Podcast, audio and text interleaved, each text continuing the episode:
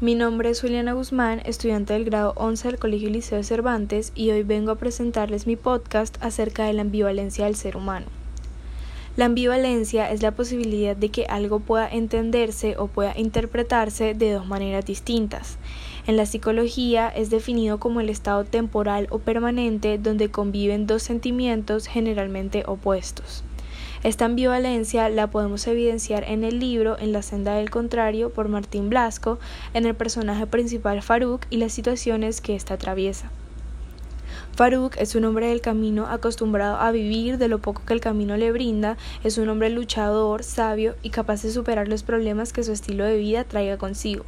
Es un hombre cuya imaginación es poderosa y capaz de transformar toda la realidad de su alrededor. Esta imaginación es un factor muy importante y que va muy de la mano con la ambivalencia, ya que es esta la que le permite al hombre entender, interpretar o darle un valor diferente a las cosas. Faruk transformaba sus alrededores, invertía su realidad y se enfocaba en los opuestos de las cosas. Imaginaba los peces en el cielo y las aves en el mar.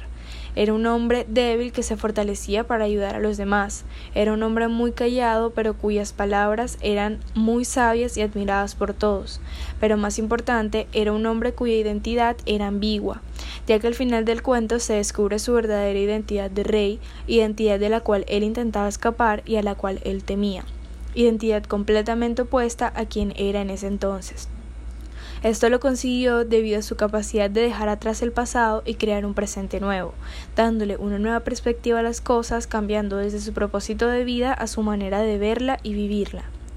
Es una historia con muchas moralejas, pero cuyo mensaje más importante es aprender a no tenerle miedo al cambio, a dejar atrás lo malo de nuestras vidas, a reinventarse y aprender a ser ambivalentes, ya que somos personas con la capacidad de tener sentimientos opuestos y de interpretar cosas de manera distinta y esto no tiene por qué ser considerado como algo malo, simplemente puede ser la solución a muchos de nuestros problemas del día a día.